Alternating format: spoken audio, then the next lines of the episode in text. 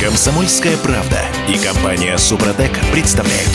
Программа «Мой автомобиль». Автомобильные дилеры – зло. Э, Неизбежное зло. Конечно, что накручивают такие... Э, И все-таки зло, которое можно обойти немножко стороной. АвтоВАЗ начал заигрывать с прямыми продажами мимо автосалона, и китайцы из Черри заигрывают с маркетплейсами. Классно, очень удобно и э, вообще со всех сторон выгодно для нас с тобой, если мы накопим Но на есть черри. подводные камни.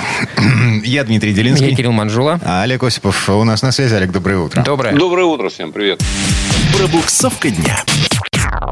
Так, значит, по поводу Черри. На Озоне они продают в Москве Черри Тига 7 Pro Max полуторалитровый на вариаторе за 2 миллиона 820 тысяч рублей. Пока только в Москве. Да, столько же, такая же машина в такой же комплектации стоит на, там, я не знаю, на автору, вот на дроме, где угодно. Ты хочешь купить себе Cherry Tiggo 7 Pro Max, а примерно такие же деньги. В чем смысл, я не понимаю. Зачем, А- зачем морочиться с... С маркетплейсом. Ну, расширение точек продаж, потом могут появиться какие-то скидки. В принципе, ничего плохого в этом нет, я вот так понимаю. пока скидок Главное- нет, чем выгоден интернет-магазин, допустим, если я покупаю какую-то электронику, какие-то тряпки, там, я не знаю, мебель, в конце концов, покупаю. Я прихожу в этот интернет-магазин, и я вижу цену на 15-20% Кроме- ниже, чем в обычном магазине. Кроме всего прочего, Дим, ну, кстати, это не всегда факт. Э, Кроме всего прочего, тебе не нужно никуда идти. Ты можешь сразу и здесь э, обойти магазины электроники, магазины, там, я не знаю, канцелярские, магазины продуктовые в том числе. Ничего в этом э, на самом деле нового нет. Все компании, да все до одной автомобильной компании, э, рано или поздно, еще 10 лет назад, начали пытаться это делать. И ни у одной не кого- получилось. Потому что все же автомобиль покупается не таким образом. Ты можешь, конечно, сказать, но все равно э, это совершенно другая процедура. Это процесс, который должен доставлять удовольствие. Это не просто так. Согласен. Пришел в магазин, купил какой-нибудь гаджет повседневный, послезавтра выбросил. Это совершенно другая история, согласитесь. Олег, ну Э, проблема ведь и заключ- дешевая Олег, история, с- поэтому- смотри, ну, пр- проблема заключается в том, что мы на это смотрим с такой олдскульной позиции, с наших с тобой привычек. Эти привычки потихонечку видоизменяются, и в том числе они видоизменяются с помощью как бы внедрения новых инструментов. Может быть, уже поколение за нами, там наши дети не будут иметь Ну да. такого предпочтения и такого удовольствия получать не будут от э, выбора живого выбора. Ну то же самое, что читать бумажную книгу или электронную. Вы знаете, это интересный вопрос, на самом деле, больше философский, чем э, Согласен. практический. Потому что человек, вообще-то говоря, несмотря на все усилия,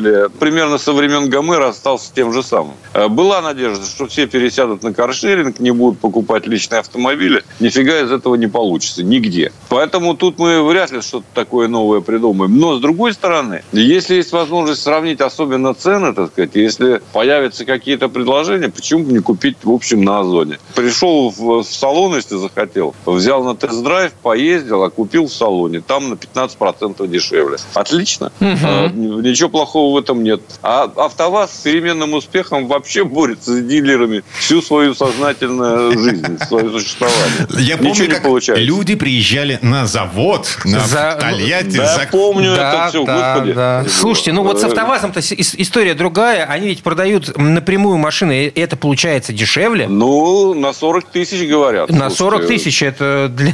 Приличная сумма, Чего? да, я бы тоже... 40 тысяч, в общем, вполне себе деньги. А как там доставка организована? То есть ты по-прежнему должен приезжать в Тольятти А, за ты намека- машиной? намекаешь на то, что эти 40 тысяч на дорогу и, и, собственно, обойдутся тебе. Слушайте, все равно все это будет, конечно, пока в Тольятти. Э, Там можно зарезервировать автомобиль. Кстати, купить его можно только в кредит. И внести полную оплату можно именно только на сайте «Лада». В таком случае вы получите вот эти самые преференции. Но первый взнос небольшой. 10 тысяч рублей всего просят на оформление кредита. То... Лиха беда начала. В- может быть, в крупных городах по России организуют какие-то огромные площадки или там склад. А чем это отличается от нынешней системы дилеров? А ну там просто будет склад, он центров? просто будет закрытый. Ты будешь оформлять э, свой автомобиль э, на сайте АвтоВАЗа, э, выбирать склад, ближайший к тебе. То есть А там- а там без стоит кофе, специально без улыбки, человек. без ленточек. Да, да, да, без всей этой вот э, мишуры и приятного разговора с э, Нет, продавцом. все равно этого не избежать. Там будет обязательно стоять человек, который предложит вам коврик.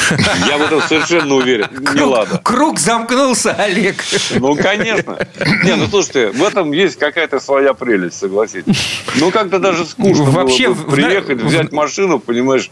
Это, по-моему, я извиняюсь, в этом самом фильме э, «Такси» в каком-то было. Когда он получал, долго добивался прав, главный герой, как мы помним, да? Она ему вручает право, он говорит, и все. Вот так это вот расстроено. Так и здесь. Ты да я пол машину... жизни, я пол жизни копил на этот, копил на этот автомобиль, автомобиль, чтобы взять его в кредит за 10 тысяч. Я не ел ни черта. Так, вот именно. Насчет... А тут на тебе ключи вперед. Насчет как даже не так. Цен Обидно. на АвтоВАЗ. Максим Соколов тут на прошлой неделе заявил, что до конца года цены будут удерживать, как минимум на самую доступную модификацию Гранты до конца года. А с 24-го стоимость Гранты будет скорректирована в зависимости от инфляции. Отпустит в Слушайте, вот у меня есть одно замечание по этому поводу, если позволите. Да? Давай. Ну, конечно, цены будут расти. Но я смотрю, э, что вообще получилось на российском рынке. В 2022 году, это еще в прошлом, прибыль китайских компаний на российском авторынке выросла на 91%. До 6, 346 э, миллиардов рублей. Это Forbes посчитал, на всякий случай. Ну, более или менее такой солидный источник. Вот что значит зачистить рынок. Вот что значит уйти сборочным предприятием. У нас остался АвтоВАЗ, плюс там э, в пределах погрешности ОАСа еще кто-то, так сказать, и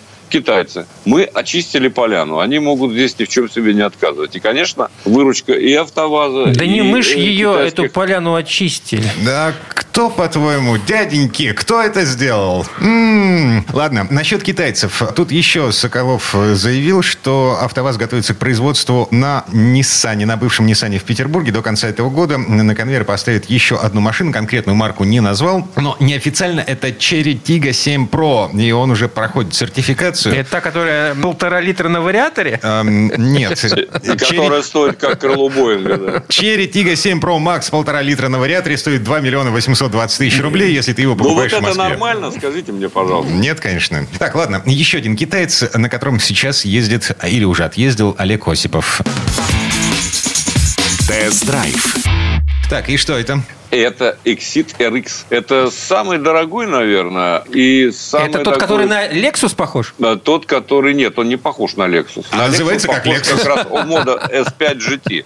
У нее передок Lexus, если уж на то пошло. А этот Exit, э, собственно, концерн-то тот же на самом деле. Но Exit, он по-настоящему интересен. Он меня и впечатлил, и изумил какими-то своими вещами. Впечатлил, во-первых, внешним видом. Он более чем пристойно выглядит. Это кросс-купе так называемое. Там есть какие-то опции, которых нет ни в одном другом аналогичном автомобиле до сих пор не было на российском рынке. Например? Например, для переднего пассажира оттаманка, которая имеет электропривод, вдвигается под ноги. Дима, Может, это то, что нам нужно. Это то, что вам Наши необходимо. жены будут едете, в восторге. Да, с супругой или с красивой девушкой, или с кем-то. И, и, и, и с той, и с другой.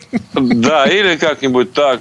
В общем, там есть очень много таких опций. Но, честно скажу, вот я, так сказать, привыкал к этому автомобилю неделю примерно. Почему привыкал? Потому что это не только я привыкал к нему, а и он ко мне. Он совершенно по-другому стал ехать. Там системы интеллектуальные, которые позволяют подстраиваться, в том числе подвески, под ваш стиль вождения. И коробка подстраивается, и двигатель даже. И отклик улучшается, так сказать. Вот в чем дело. Но ну, там и полноценный когда... автомат или что там стоит? Э, там э, роботизированная коробка передач, Нет. естественно. Угу. Вот, она вполне себе нормально работает, так сказать, очень отзывчивая, там действительно семиступенчатая она, условно говоря, но она очень быстро приспосабливается к вашей манере езды. И э, мы друг к другу привыкли, и потом я должен сказать, что ты когда теперь садишься, закрываешь дверь, ты понимаешь, за что с тебя просят 5 с лишним миллионов рублей. В этом случае это как как раз э, как-то еще, так сказать, можно понять. Это как-то, так сказать, объяснимо. И причем машина едет достаточно быстро. 7,6 до сотни, там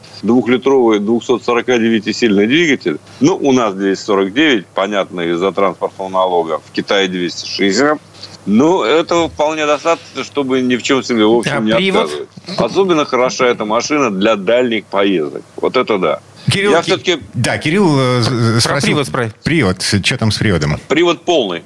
Привод полный, есть разные режимы движения, есть грязь, снег, песок, так сказать, асфальт и так далее. Более того, отклик на изменение жесткости амортизаторов, они меняют жесткость, составляет 7 сотых секунды. Это очень пристойный, очень пристойный показатель. Разумеется, э, там стоит э, Warner, по-моему, э, система. Это многодисковая муфта. Работает она тоже вполне себе нормально, так сказать. И в каких-то экстремальных режимах реагирует достаточно быстро. Э, В общем, полный привод – это все, да, конечно, полный фарш и полный привод. И полный комфорт. Вот за что, собственно говоря, требуют эти деньги. Я на более комфортабельном автомобиле китайском, пожалуй, пока еще э, даже и не ездил. Но, во всяком случае, я не помню такого. Правда, мы только начали знакомиться с китайским автопромом. То ли Но, еще тем будет. не менее. То ли еще будет. Олег. Буду рассказывать. Да, Олег И Осипов. буду рассказывать о том, куда я на нем съездил в следующий раз. Хорошо. Олег Осипов был у нас на связи. Олег, спасибо. Спасибо, Олег. Всем удачи на дорогах. Пока. А мы вернемся буквально через пару минут. В следующей четверти часа к нам присоединится Юрий Сидоренко, автомеханик, ведущий программы «Утилизатор» на телеканале ЧЕ. И поговорим о том, кто кому платит при обоюдной вине в ДТП.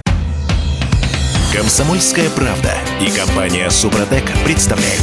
Программа «Мой автомобиль». А сейчас больно будет, причем всем больно.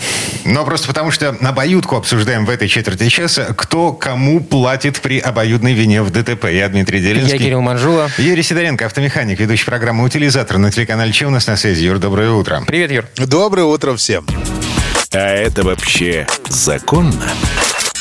Значит, был у нас случай, когда одна дама на Гетсе эм, пыталась доказать в группе разбора, что помяла мою жену и сосед в потоке только потому, что жена моя слишком медленно ехала. И типа обоюдка. Но Хитрость была в том, что жена из крайне левого ряда перестраивалась в средний вместе сужения. Там три полосы, и левая полоса, она ну просто упиралась в- во что-то.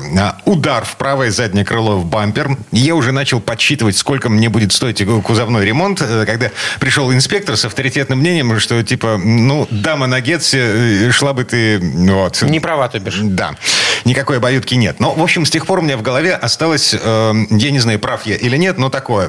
При обоюдке каждый сам за себя. Страховая не платит. То есть страховая вообще удаляется из этого разбора, и ты э, оплачиваешь э, собственные расходы самостоятельно. Ну и, соответственно, второй участник ДТП Ну, то- таким тоже. же образом. Юра, мы правы? Нет. Хорошо, нам это нравится. Нам в этой ситуации нравится быть неправыми. Слушайте, ну как бы в любом случае оплачивает страховая компания, конечно, просто э, выплата производится пропорционально степени вины. Ой! Вот в смысле, мы же, все да. обо- а мы же все одинаково виноваты. Ну, Вот, ну, обоюдная вина. А, И, погоди, Но- и кто решает, э, 50 на 50 или 30 на 70? А, ну, решает это, конечно, только суд. Никто не может решать. Ни инспектор ГИБДД, ни сами участники ДТП, что я виноват на 30%, а ты на 70%, давай вот так вот мы и порешаем. Нет, конечно, это решение выносит суд при условии того, что люди не соглашаются на то, что они оба виноваты одинаково. Ага. Вот. То есть, если они говорят, я виноват точно, и я виноват точно, то тогда, значит, ну все, 50 на 50, Сек- то есть другого не может быть. Секундочку, э, секундочку, виноват. Юр, поясни. Вот э, смотри, э, происходит ДТП. Сейчас не будем брать конкретных случаев. Приезжает сотрудник ДТП, ну, ДПС, ГИБДД, и говорит, ребята, э, обоюдная вина. И Так, тут, ну. соответственно, все участники этого ДТП говорят, окей, как бы я виноват, другой говорит, я виноват. Ни- никого в голове не возникнет мысли, что я виноват на, только на 30%. То есть эта информация, она ну, как бы не очевидна. Что мы пишем в протоколе в итоге? Ну, э, см- смотря как, смотрите, в европротоколе или вообще в протоколе? Ну, в, любом... Хорошо, вот сотрудник ГИБДД что пишет в своем протоколе, когда он э, э, говорит, что здесь а, обоюдка? Ну, он пишет, что здесь обоюдная вина. Но он же не пишет Вот. процентное соотношение. Нет, он, не, он никогда не пишет процентное соотношение, потому что он говорит, что вина обоюдная, вина, то здесь два виновника и два потерпевших. Все. Окей. То есть здесь два. Что, Вот, э, что нас Участник толкнет? один, участник два, да. Что нас толкнет к мысли, э, что нужно обратиться в суд? Мы же в этой ситуации просто придем в страховую, и нам выплатят э, 50%. Ну да, но кто-то считает, что он виноват, но не, но не, но не на 50%. Что он виноват, но ну, процентов на 30. Может А быть, со- даже на а 20. сотрудник ГИБДД, э, ну вот, э, окей, ладно, он приезжает, начинает разбираться, и э, один говорит, слушайте, ну как бы я виноват, но ну, не на 100%, ну не на 50%. И сотрудник ДПС может написать, э, там, не знаю, э, ви- вина там частичная. Кир, а, м, он же рисует схему может. ДТП. Ну и что? Он может, может, может написать все, что угодно, только это нигде не будет учтено. Потому что э, виновность после того, как про, вот вся схема нарисована, как Дима правильно сказал, вот, и дальше есть какие-то определенные э, отягчающие обстоятельства, облегчающие обстоятельства, которые может признать только суд и вынести вердикт. Значит, Иван у нас там, участник один, виновен на 60%, а участник два, там, Петр, виновен на 40%. Все. Это э, говорит суд, и на основании этого будет уже оплачиваться, соответственно, страховой компанией возмещение. Так, а вот здесь самое интересное. Значит, лимит по железу у нас что, не поменялся? Э, э, 400 тысяч, да? Ну да. По ОСАГО, да? Да, отлично. Да. Значит, мы намяли машины, обе машины, на эти самые 400 тысяч рублей. Сколько мы получим? Ну, а если один 40, другой 60, ну раздели. Ну, очень просто, значит, тут так и получается то, что один получает, соответственно, если вы намяли на 400 тысяч рублей, один на 400 тысяч рублей второй. Правильно я понимаю? Ну, да, например, 400 Ну, тысяч м, моя машина, 400 Ну. тысяч твоя машина. Все, все, что укладывается в эту в стоимость, ну, в в количество, как это сказать, в сумму выплаты по ОСАГО, все это должно быть оплачено страховой компанией. Но если у нас, опять же, товарищ Иван виноват на 60%, то он, соответственно, получит Ну, 40. 40% от 400, На 400 тысяч. тысяч. А ты- То есть а- это получается 160 тысяч максимум. Вот. А Петр, который виноват на, на 40%, он получит 60%, то есть 240 тысяч. И все. И все очень просто. Вот. Да, э, но я все-таки по-прежнему э, ну, не верю в то, что подобные ситуации, они будут заканчиваться судебным разбирательством, поскольку э, ни у кого из участников ДТП и мысли не появится, если они все признали себя обоюдно виноватыми, если сотрудник ГИБДД признал их обоюдно виноватыми, обращаться в суд. Ну, как? Вот, вот. Но вот мы рассказываем людям о том, что есть вот такая штука.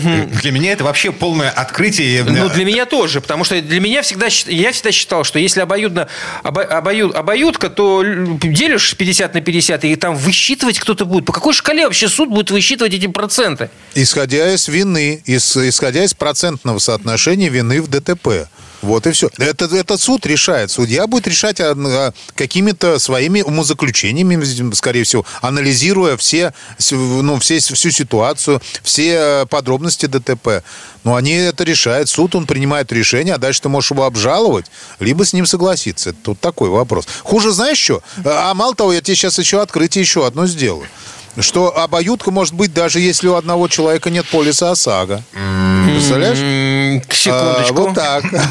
Секундочку. Он же... э, Он же виноват в, в том уже, что был без полиса ОСАГО. Ну, это штраф, да, все нормально, без проблем. Это штраф. А, секунду, секунду. Здесь маленькая ситуация. Смотрите, когда случается ДТП, э, один виноват, другой не виноват, платит страховая компания того, кто виноват, правильно? Да, да, да.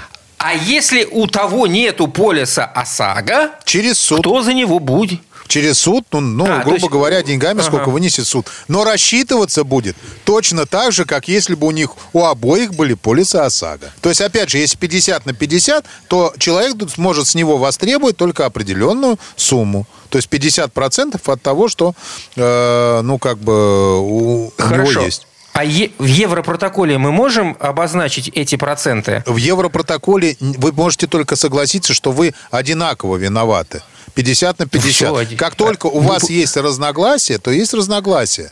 В любом случае. Ага. Это, понимаешь, И Если у нас есть разногласия, то это уже не Европротокол, это уже группа разбора и последующий суд. и дальше, смотрите, либо вы в Европротоколе пишете 50 на 50, если вы хотите 60-40, то Европротокол такой не примут.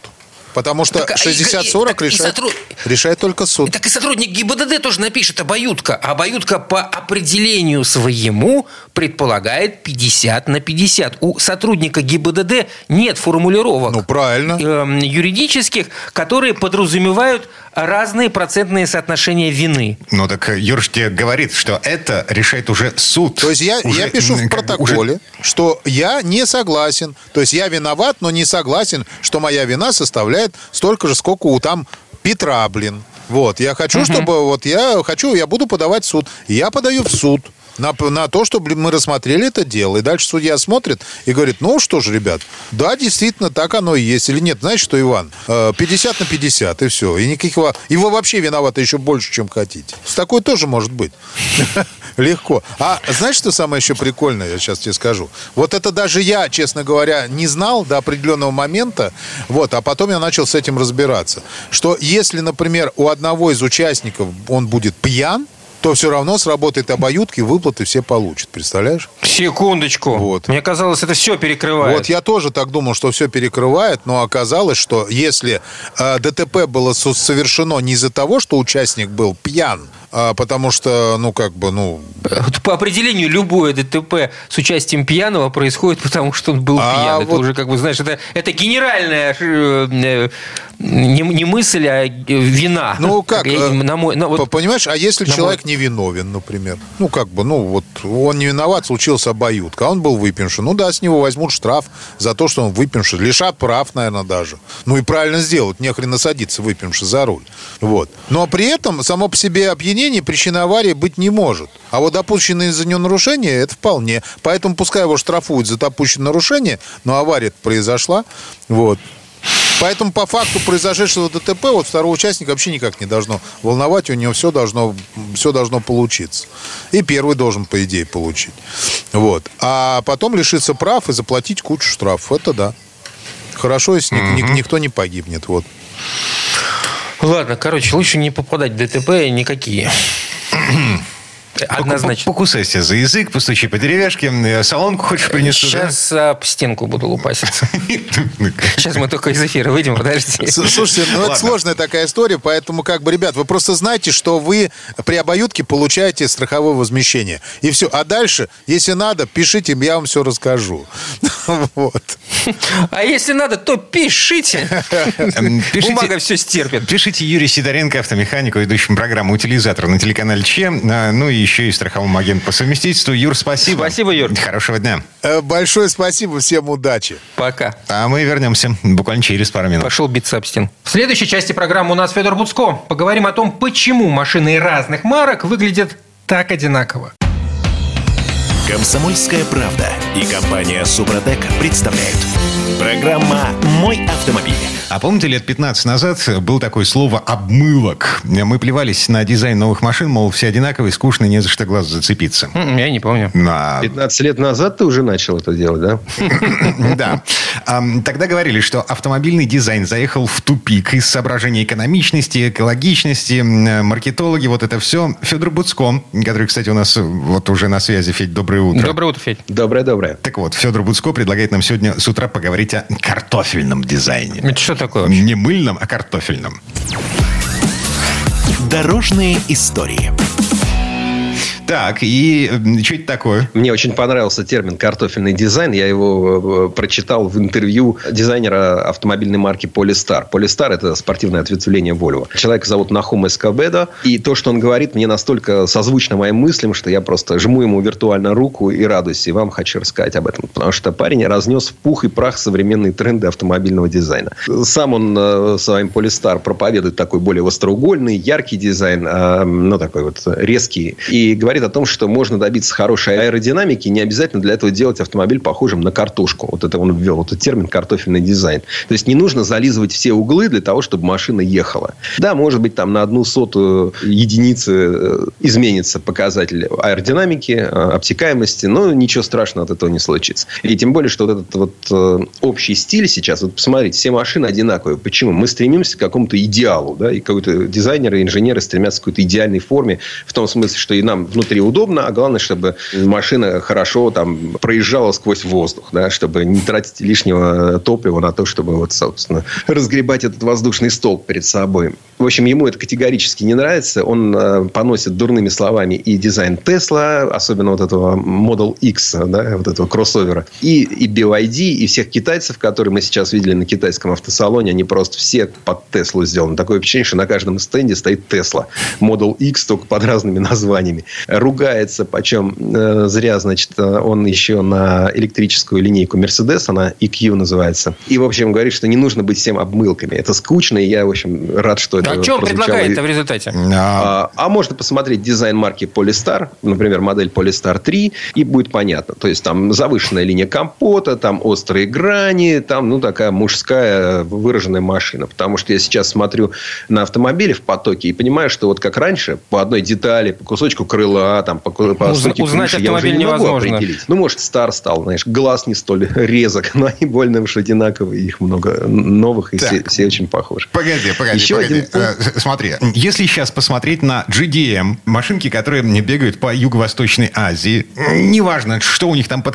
У них там свое собственное представление о прекрасном. Вот все Да, эти... да. И я очень рад этим машинам в потоке. Не то, чтобы я хотел ездить с правым рулем, но я прям вот... У меня глаз цепляется за какие-то там Toyota, Nissan, Mazda и так далее, которые привезены. Вот, вот оттуда, из этого JDM, да, Japan Domestic Market, внутренний рынок э, Японии. И, собственно говоря, меня радует это разнообразие. Ладно, окей, э, приговариваем. Есть общемировая Это первое. школа, Это первое, общемировая да. тенденция, есть э, внутренние локальные мемы. Ну, какой-то стиль, да. Это же и не наш стиль вот это все обмылки делать. Давайте вспомним нашу какую-то инженерную, инженерно-дизайнерскую школу. Она может быть и скромная, но она Нашу? есть. И, ну, да, да. Ну, ну, не знаю, Волгу 24 давайте вспомним. Давайте вспомним там хотя бы, не знаю, Москвич 2140. И что на основе, на, на- на основе этого мы сможем создать Буханку. Тоже как вариант. А хорошо. Чем не российский дизайн? Знаете, дорогие друзья, я не хотел сейчас топтаться на, на русской дизайнерской школе. Давайте лучше э, ну, ну, ну, ну, ну, дадим ей, может быть, какое-то время. Может быть, она, она еще вырастет. Федя, я понимаю, сколько что она не можно? является образцом. На- наша, наша жизнь не бесконечна. А У нас 6 минут до конца этой четверти часа. Хорошо, поехали. Дальше. Вспоминаем Наума э, э, Эскобеда, дизайнера шведского подразделения Volvo Polestar. И он о чем еще э, ругается?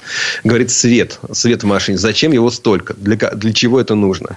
А почему он настолько на- навязчив? Э, И, и я тоже с ним согласен, Я потому что я люблю соглашусь. свет в машине. Я ценю то, как она выглядит вот ночью и так далее. Для меня свет важен. Но я не хочу иметь новогоднюю елочку.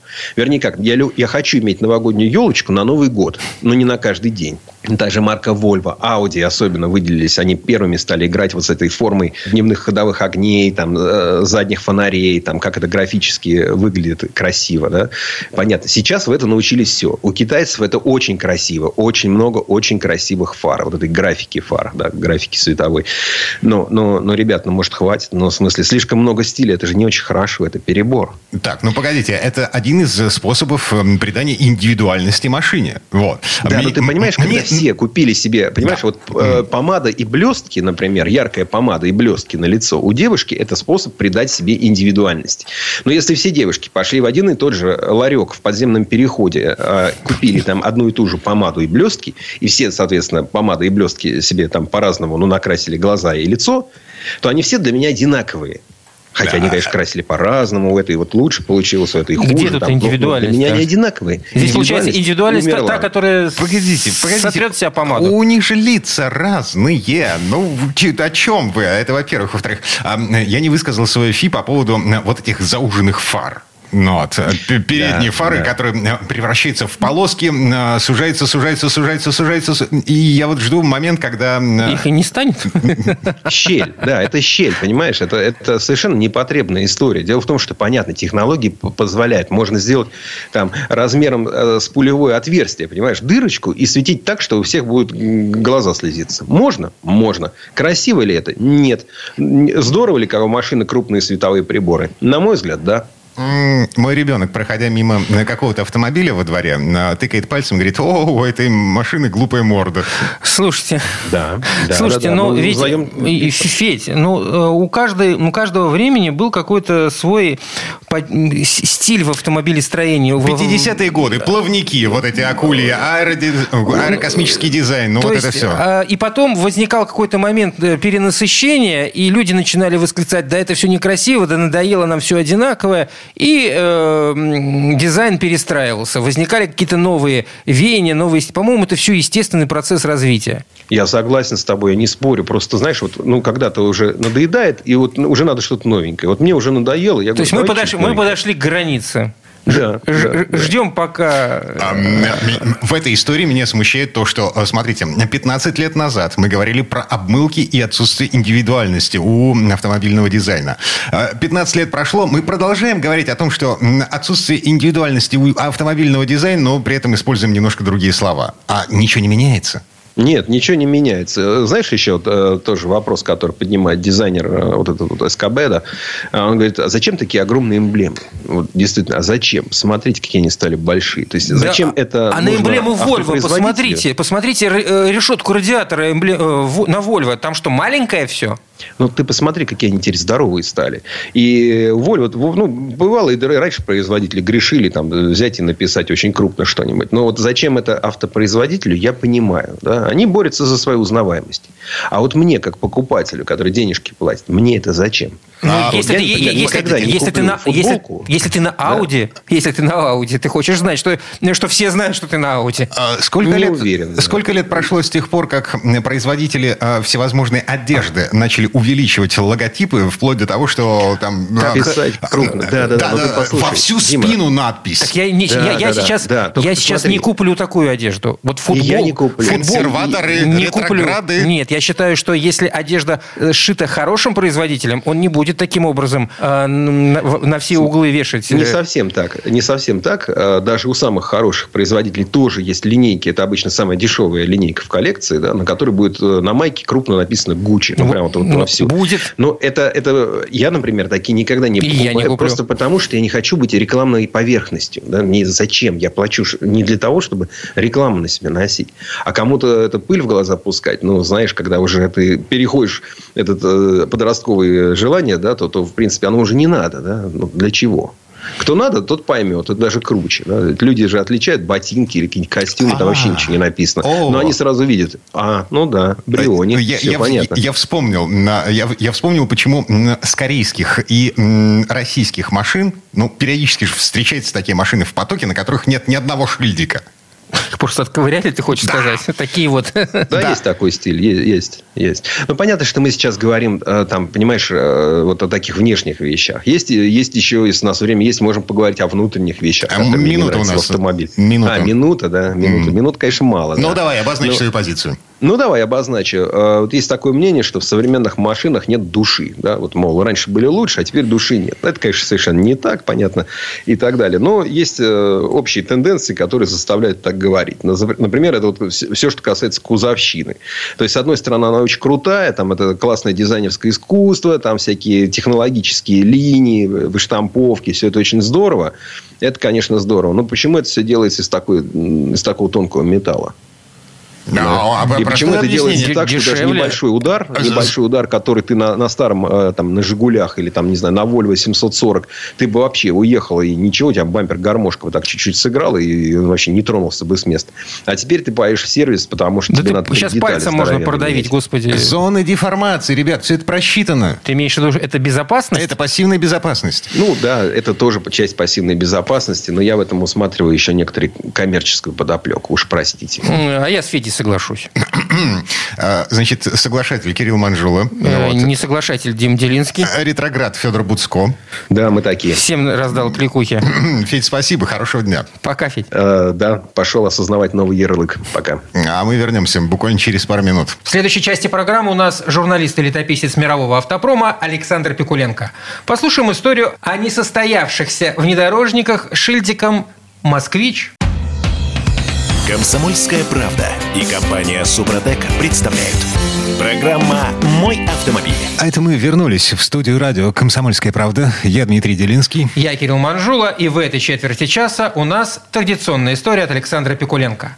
На волне хрущевской оттепели середины 50-х годов прошлого века власть э, куда пристальнее, нежели прежде, взглянула на жизнь советской деревни. Помимо прочих многочисленных проблем, на селе остро стояла и транспортная проблема.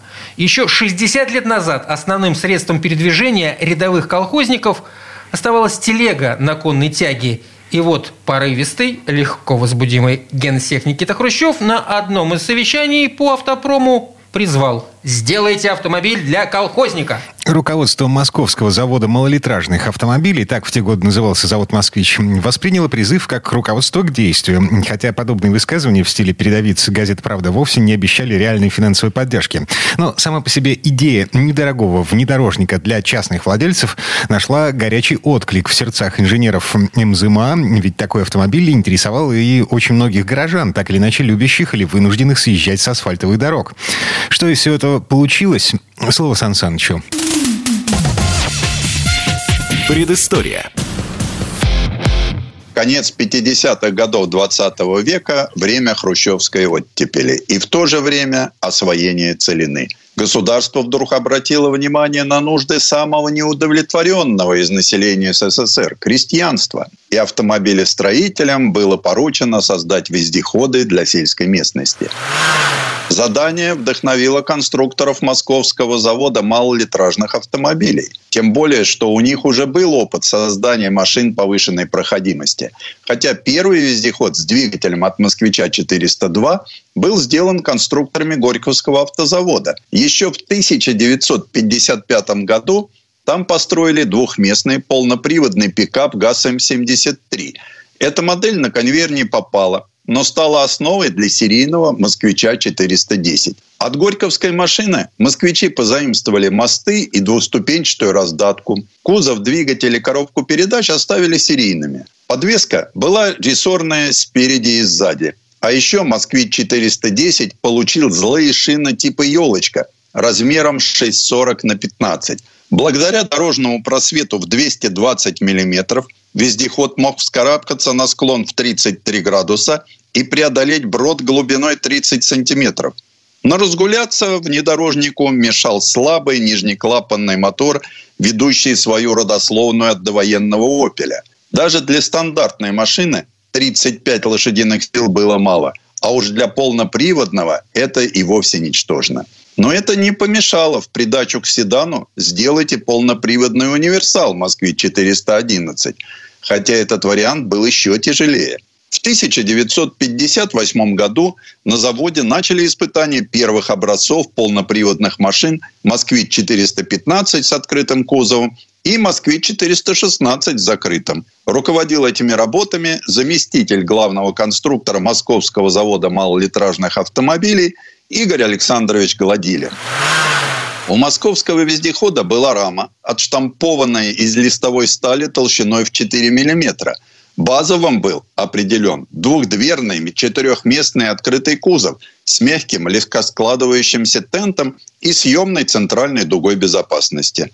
У автомобиля был фароискатель и опускные дверные стекла с форточками. Лобовое стекло сделали откидным. Это было требование военных. Компактный «Москвич-415» должен был влезать в вертолет – по документам автомобиль был предназначен для перевозки 4-6 человек по маршруту село-поле. Водитель и передний пассажир сидели на раздельных сиденьях, а для задних были поставлены откидывающиеся полумягкие лавочки. Для того, чтобы внутри было просторнее, запасное колесо вынесли наружу и закрепили на правом боку. Кузов получился очень удобным. В него можно было много погрузить и немало посадить. Этому очень способствовал откидной задний борт с подножкой. Автомобиль сразу задумывался как очень простой в эксплуатации. У него было всего 6 точек смазки вместо 11 на серийных москвичах. А вот шины, дорожный просвет и минимальный расход топлива в 13 литров бензина А-72 остались неизменными. как и у серийных «Москвичей-410». Опытные образцы московских вездеходов, обутые в шины с протектором повышенной проходимости, показали, что машина способна преодолеть брод глубиной в полметра и неплохо чувствовала себя на глинистых и песчаных проселках. Они даже были способны преодолеть пахоту и снежную целину. Для повышения и так неплохой проходимости конструкторы задумывались о редукторе заднего моста с самоблокирующимся дифференциалом.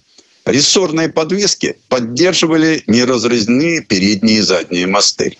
Колесные тормоза и трансмиссионные стояночные были барабанными. Они, как известно, лучше работают по грязи. Что удивительно, «Москвич-415» мог тянуть за собой прицеп массой в 350 килограммов, если в нем не было тормозов, и совсем серьезной массой в 750 килограммов с тормозами. И, конечно, как было принято в те времена, вездеход имел вал отбора мощности от раздаточной коробки для привода лебедки, насоса и другого специального оборудования – так что семейство «Москвич-415-416» получилось очень интересным и даже было рекомендовано к серийному производству. Но у завода тогда все было плохо с производственными территориями. А сверху предлагали решить вопрос запуска вездехода в серию с минимальными кап-положениями. Так как уже было не раз, из-за отсутствия финансовых, материально-технических ресурсов уникальная разработка московских конструкторов не дошла до конвейера. А тем временем в 1958 году обновили «Москвич-410». Он получил в индексе букву «Н», то есть новейший, кузов и агрегаты модели 407. Под капотом стоял верхнеклапанный 45-сильный мотор – Внутри новые элементы отделки поменяли и передаточное отношение главной пары. Машина стала резвее на хорошей дороге и уверенной на бездорожье. Но главные недостатки все-таки сохранила. Владельцы этих машин постоянно жаловались, что трансмиссия сильно вибрирует, раздатка недолговечна, а несущий кузов не выдерживает серьезных внедорожных нагрузок. А как в нашей необъятной стране уберечь от таковых полноприводную машину? «Москвич-410» подходил скорее городскому жителю, менявшему костюм и галстук на телогрейки и сапоги от случая к случаю, нежели тем, для кого бездорожье было повседневностью. Но работали вездеходы «Москвич», как и многие советские люди, не там, где хотели, а там, куда их посылала Родина. При всех своих недостатках машина все-таки очень нравилась неизбалованным автомобилистам тех лет – с одной стороны, полный привод, понижающая передача, при этом нормальная, с двухскоростным вентилятором печка, омыватель лобового стекла и, самое главное, комфортабельный четырехдверный кузов и приличные тормоза. А на автозаводе уже готовили к производству универсал «Москвич-411Н» и полноприводный фургон «Москвич-431». Он, правда, так и остался прототипом – а универсалы всегда пользовались повышенным спросом. Ну и, конечно, в этих вездеходах был дух туризма, путешествия в лес и в горы, песни у костра, вожделенные почти как автомобиль и вечно дефицитные кеды. Но что интересно, на этом жизнь московских вездеходов не закончилась. В 1973 году АЗЛК, ВАЗ и Ижмаш – получили государственное задание на создание полноприводного автомобиля второй группы малого класса, согласно принятой тогда отраслевой классификации. То, что сделали на АЗЛК, было странным. Там посчитали, что старый конь борозды не испортит, и взяли за основу проверенную конструкцию «Москвич-415». Понятно, что вездеход, получивший индекс «Москвич-2150», постарались максимально сблизить с разрабатываемым в это же время «Москвичом 2140». По сравнению с моделью 415 была увеличена мощность, стала длиннее база и шире колея, что сделало новую машину заметно устойчивее. Совместно с Омским заводом имени Баранова была разработана коробка передач, объединенная с раздаткой. На «Москвич-2150» поставили два бака, сообщавшихся между собой, емкостью 60 литров. Машина была рамной, подвески рессорные, мотор 412D, то есть дефорсированный. Это было сделано, чтобы сельские владельцы могли заправлять его бензином А-76. По окончании испытательных работ подготовленный к серийному производству «Москвич-2150» летом 1974 года показали тогдашнему главе правительства Алексею Николаевичу Косыгину. Машина ему очень понравилась. Но когда встал вопрос о производстве 60 тысяч автомобилей в год, у государства для поддержки этого проекта денег не нашлось. Предыстория. Сан Саныч, спасибо. Это был Александр Пикуленко, летописец мировой автомобильной индустрии. И у нас на этом все на сегодня. Дмитрий Делинский. Кирилл Манжула. Берегите себя. Программа «Мой автомобиль».